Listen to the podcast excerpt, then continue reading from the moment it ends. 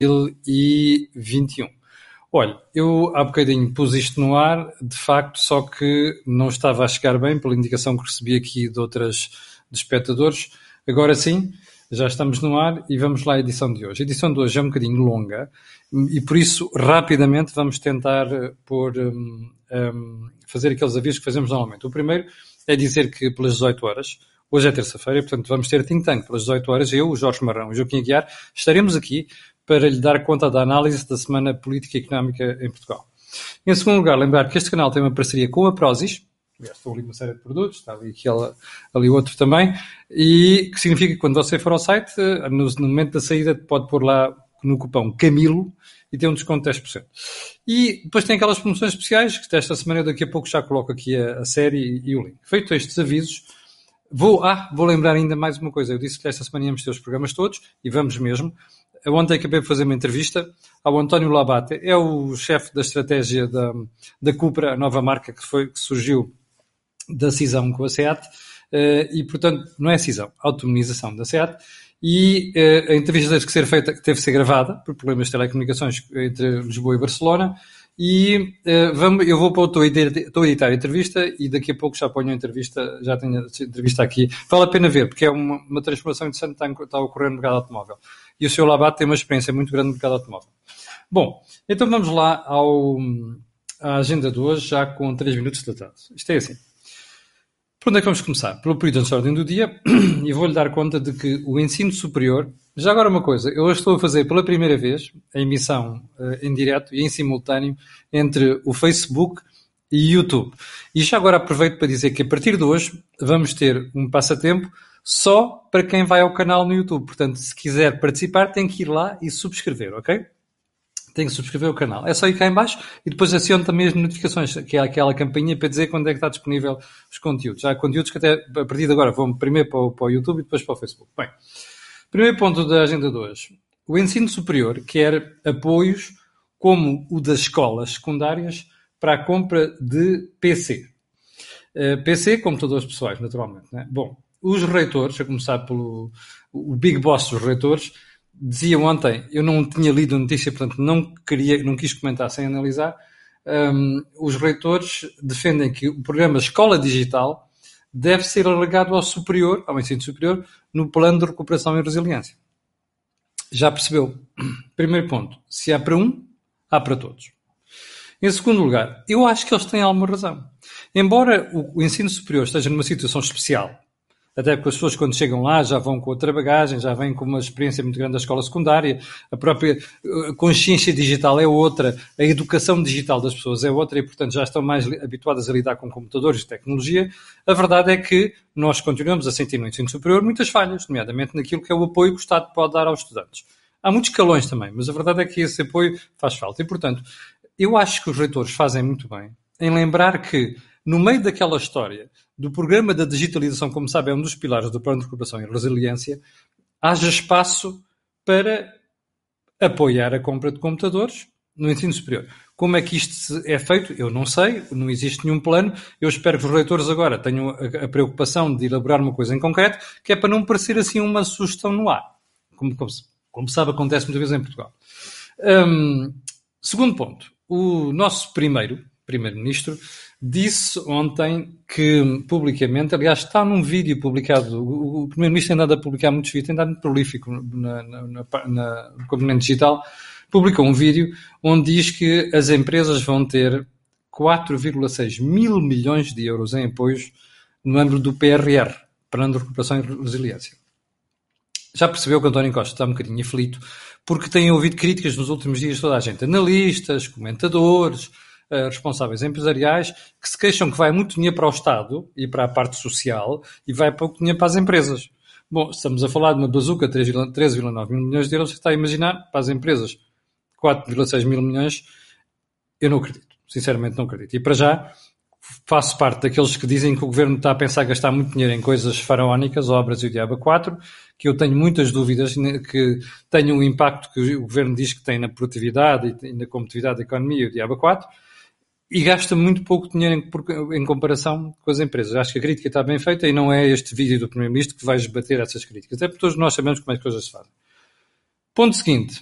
Uh, os especialistas percebe-se cada vez mais que querem o regresso das escolas no início de março, 2 de março, portanto, há pouco mais de 10 dias, e o governo resiste. Um, sobretudo depois da reunião do Infarmed de ontem, que eu vou analisar daqui a bocadinho. Um, eu quero recordar às pessoas, para perceberem o que é que está aqui em causa, que parece o Presidente da República, por exemplo, não quer o regresso das escolas antes do, da Páscoa. Quando é que vai ser a Páscoa? 4 de Abril, sábado. Está a imaginar. Estes senhores querem o regresso de, das escolas, embora dos escalões mais baixos, 2 de Março. É mais de um mês de antecipação face àquilo que está previsto. Eu acho que isto não vai acontecer e daqui a pouco, quando chegarmos à reunião do Infarmed, já vou explicar porquê. Último ponto. O Secretário de Estado da Saúde, de quem vamos falar a seguir, aliás, um, disse ontem numa entrevista à RTP que o Governo está a estudar o espaçamento entre a primeira e a segunda doses da vacina da Pfizer. Como sabe, é aquela que se ministra em duas doses. Até agora, esse passo estava recomendado de duas semanas ou não sei quantos. O Governo está a pensar espaçar isto. E porquê?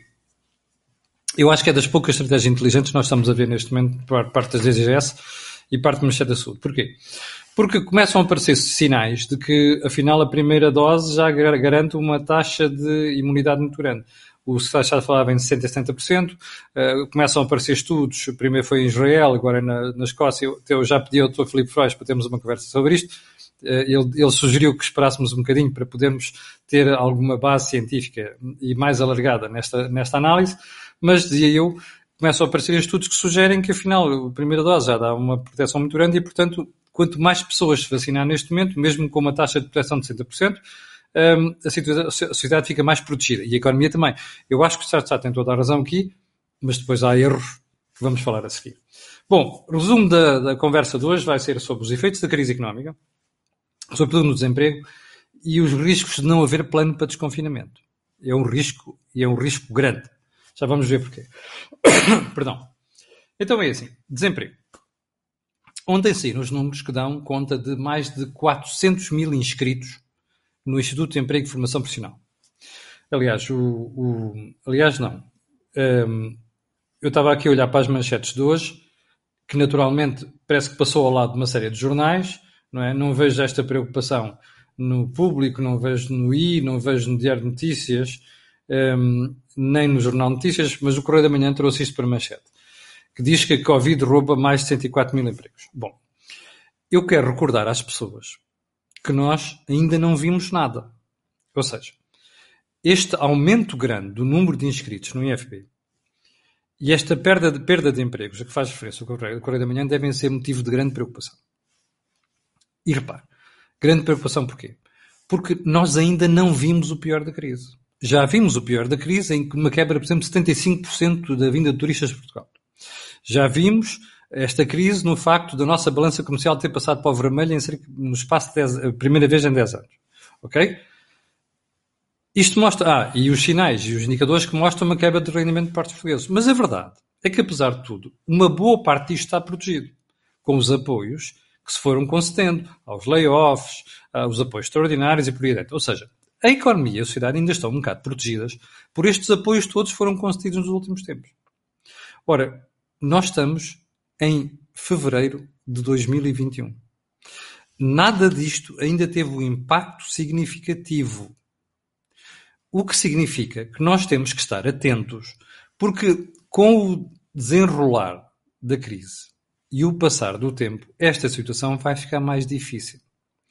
E, portanto, até lhe vou dizer mais: estou convencido que ninguém sabe ao certo que muitos milhares de empresas vão fechar as portas, apesar dos apoios que estão a ser concedidos.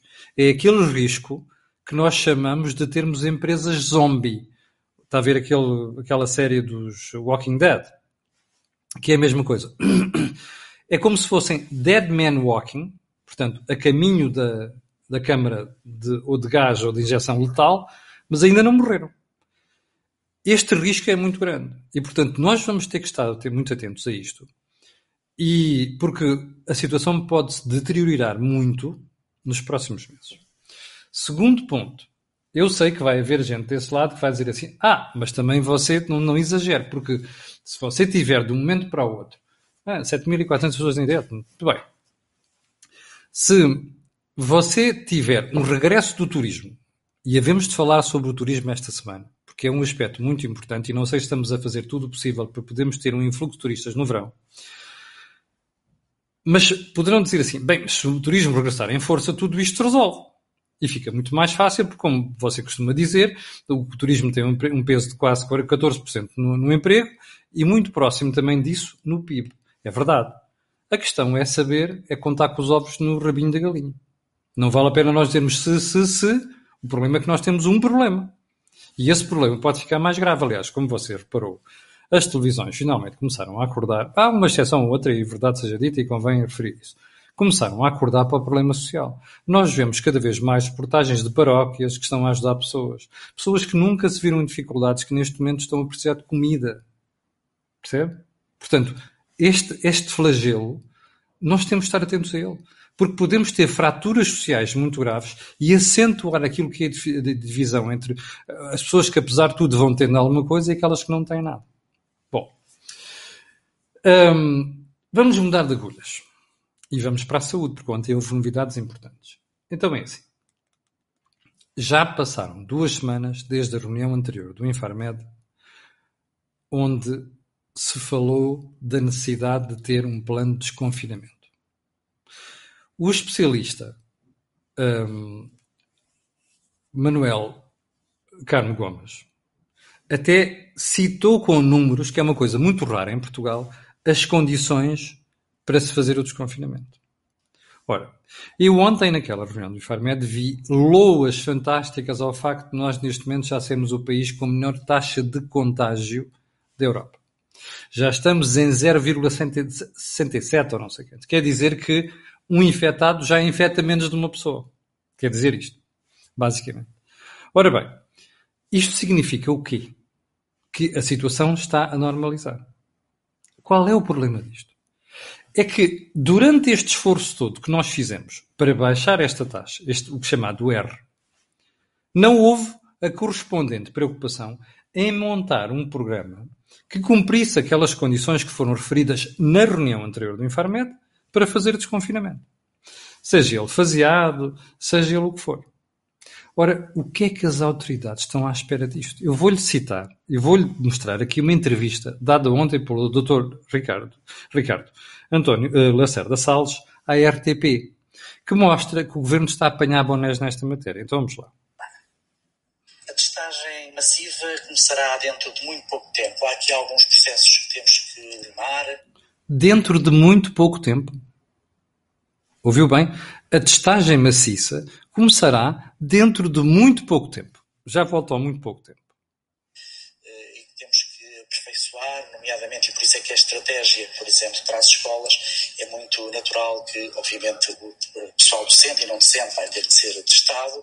É evidente que haverá uma determinada percentagem de crianças que terá que ser testada, tal e qual como nos ambientes ocupacionais, haverá uh, também essa testagem e, portanto, uh, o número de dias ou o espaço de dias poderá ser diferente em função dos contextos.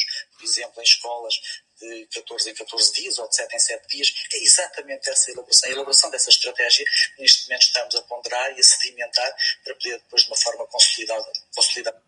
Pá, desculpem. A testagem vai começar dentro de muito pouco tempo. Espera aí, já passaram duas semanas. Isto é que é muito pouco tempo? Bem, se formos à Nova Zelândia e à Austrália, onde decidem confinamentos por três dias só para pôr a testagem ao ritmo daquilo que é uh, os números que vão saindo dos contágios e depois volta a desconfinar, aquilo é que é, isto é o quê? É muito rápido? Pois depois repara a palavra. Poderá, será, estamos a estudar, uh, olha, na escola há de ser diferente das outras atividades, pode ser de 14 em, em 14 dias, pode ser de 7 em 7 dias, pode, pode, pode Acontecerá, será, estamos a estudar, há que sedimentar. Bullshit! Apetecia dizer um palavrão, percebe? O que isto mostra é que esta malta não tem noção nenhuma do que está a fazer. Sabe o que é que me cheira? É que aquilo é uma confusão toda dentro de todo o Ministério da Saúde e não se consegue pôr a máquina a funcionar. Percebe? É isto que isto cheira. Aqui entrevista do Secretário de Estado. Ele é boa pessoa, eu não tenho nada. Isto não é uma crítica pessoal. Eu gostava de referenciar isto. Eu não estou a fazer uma crítica pessoal ao Secretário de Estado, ok? Isto são críticas de sistema, de modo de funcionamento. Mas veja só, nós estamos com uma urgência brutal em ter um plano de desconfinamento. Nós estamos com uma urgência brutal em definir quais são as condições. Já sabemos, o governo já engoliu a tese de que é preciso fazer testagem maciça. Repara uma coisa. Já passaram duas semanas. Estamos a estudar. Poderá, não sabemos, estamos a sedimentar. Vai ser de 14 em 15 dias, vai ser de 7 em 7 dias. Isto já devia estar tudo decidido, percebe? Bom, o que é que isto faz cheirar? O governo, como eu já disse aqui várias vezes, está borrado de medo. E tem medo de tomar decisões. Porque já tomou uma série delas erradas no passado, em 2020. E tomou outras erradas no final de 2020. E tomou outras erradas no princípio deste ano. Com consequências que nós vimos nos últimos tempos. Milhares de pessoas morreram à conta desse erro. Bom, este é o primeiro receio. O segundo, o governo está a fazer um péssimo trabalho na presença da União Europeia. Só pela imagem, percebe? A imagem que nós estamos a passar, que é o país que. Bom, eu, quero fazer aqui uma ressalva. Ouviu a entrevista do Dr. Miguel Poiás Medura semana passada, ao Mel Talks. Vai lá ouvir. A uma certa altura que ele diz assim: Bom, hoje em dia a presidência da União Europeia já não é a mesma coisa. É verdade, porque o Conselho Europeu já tem um peso muito grande e o Presidente do Conselho Europeu também.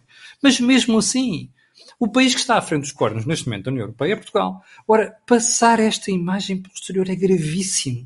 Você viu as pessoas dos outros países que tiveram de estar em confinamento ou em isolamento profilático quando regressaram aos seus países porque estiveram como ministros suspeitos de ter Covid.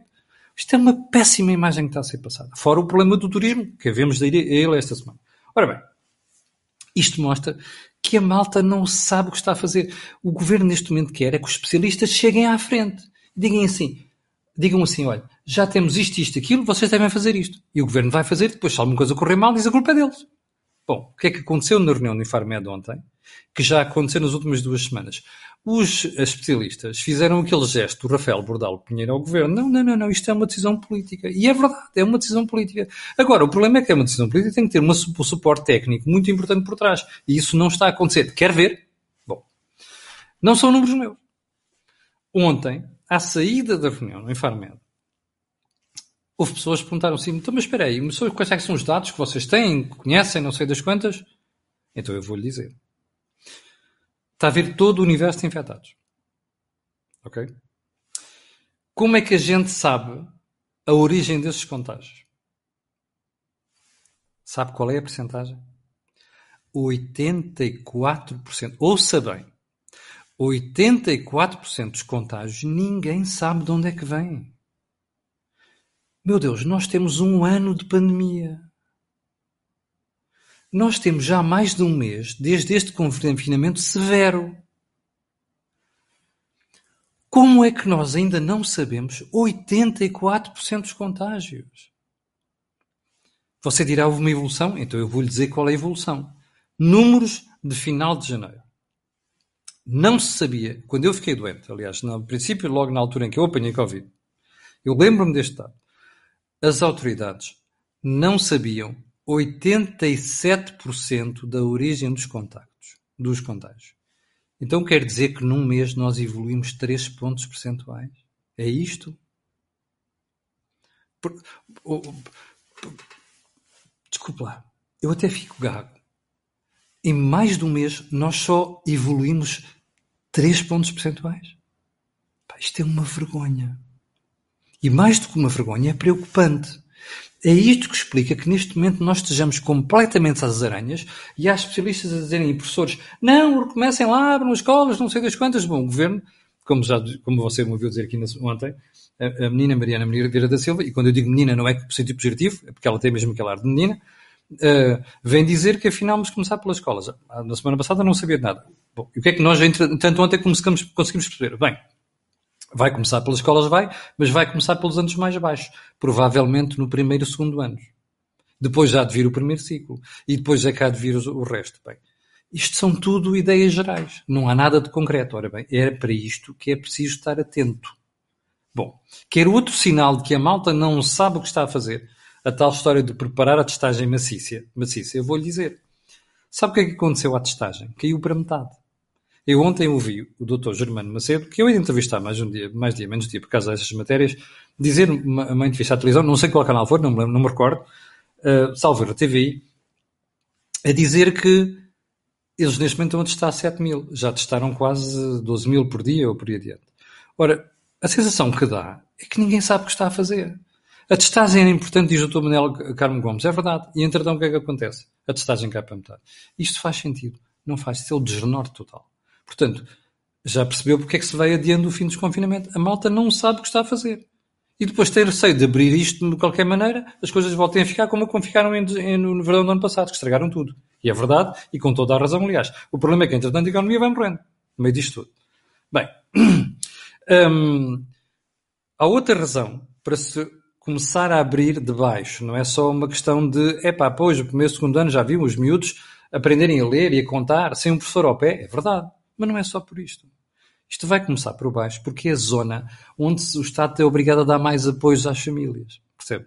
E, portanto, isto é preocupante. E isto é um problema para o resto da sociedade.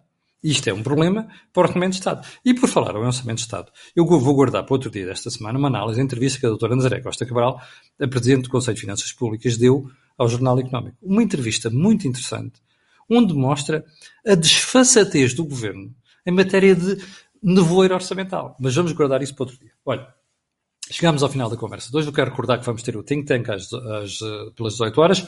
Esta manhã ainda vou perguntar, vou colocar uma entrevista aqui com o responsável do Cupra, da marca, marca Cupra, António Labata, e quero dizer que para as outras pessoas, quero dizer que esperarei por si amanhã às 8 da manhã. Estão 8.200 pessoas em direto. Eu quero agradecer a estas pessoas, quero pedir a estas e outras que vão ver aquilo que peço sempre. Que é colocarem um gosto, fazer partilha nas redes sociais e também já sabe porquê.